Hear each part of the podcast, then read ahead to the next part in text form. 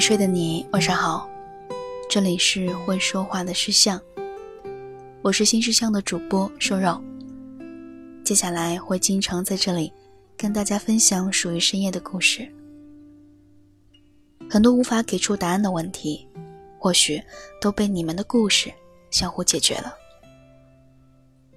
每次只要说跟爱情有关的话图，不管说什么，都会有人回复“好难”。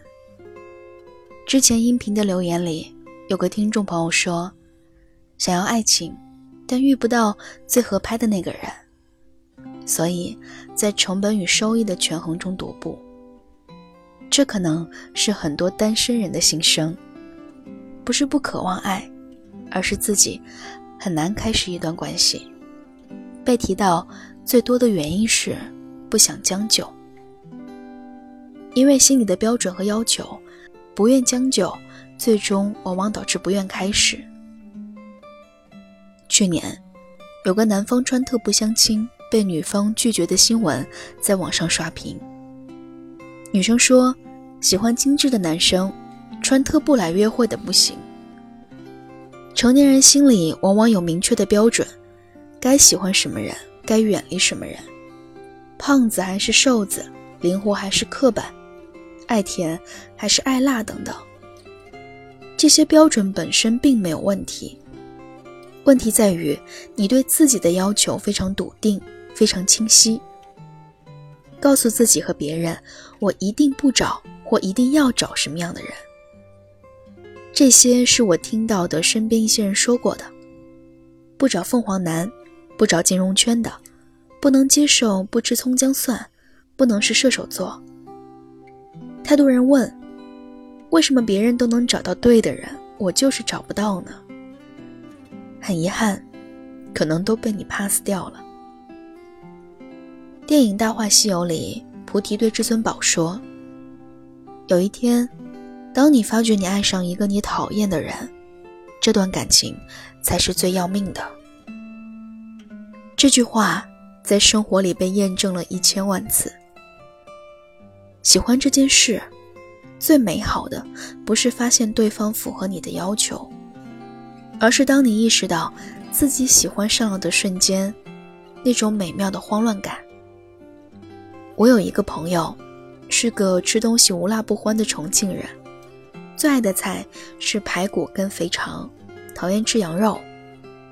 但她男朋友是吃羊肉长大的，从来不吃辣，不吃猪肉。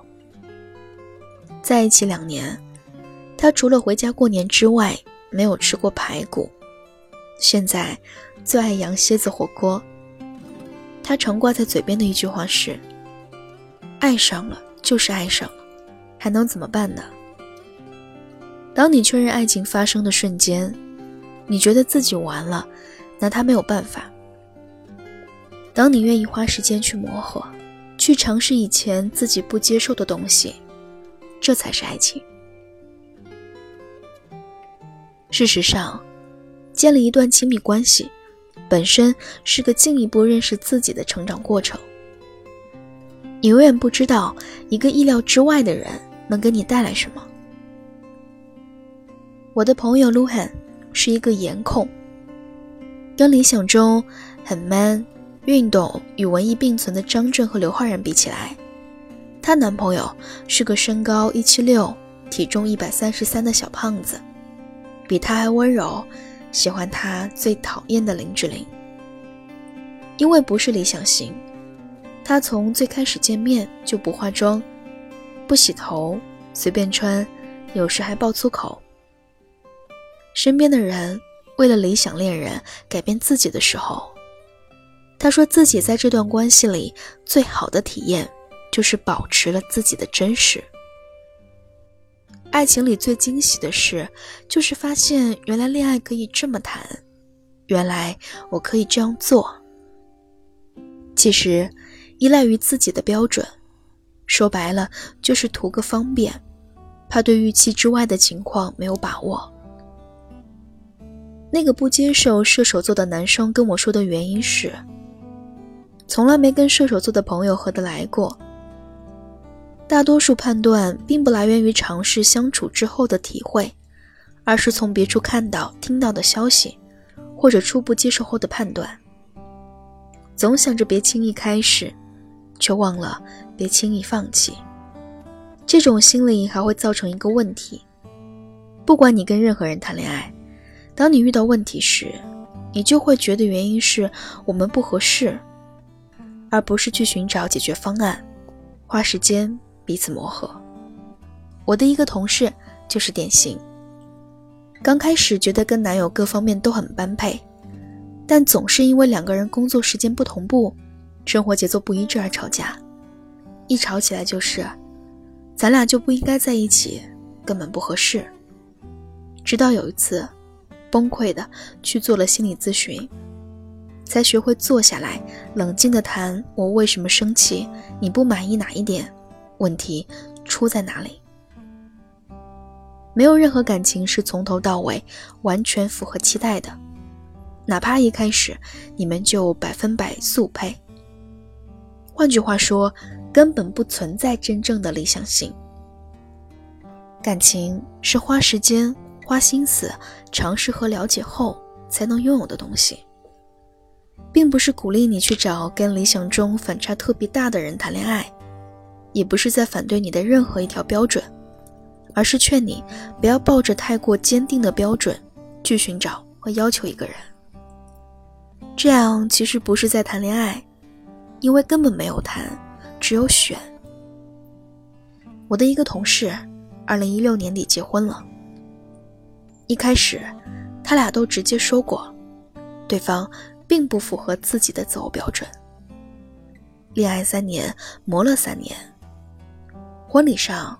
她老公哭了，说：“天哪，我要跟你在一起了。你不是我最理想型的恋人，但我现在正式决定要跟你结婚了。感情里最珍贵的，就是两个互相拿对方没有办法的人彼此碰撞、磨合和发现的过程。最好的眼光，不是善于挑选。”而是善于去挖掘一个人，但很多人设定标准，是希望能找到更对的人，但实际上，这没你想的那么难。不要轻易用你的眼光，限制你爱情的可能性。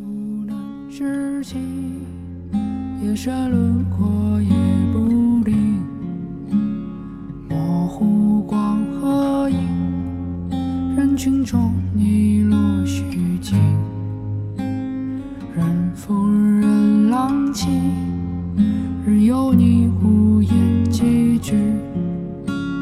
他们的言语，越是尖利，越动听。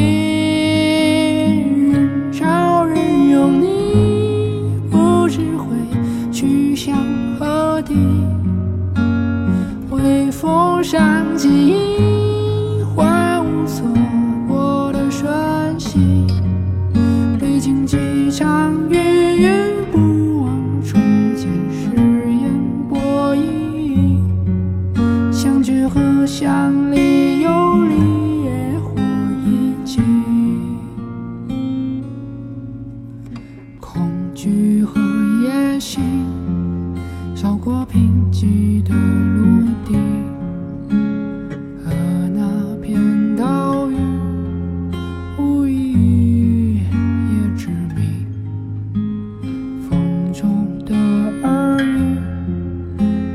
重复。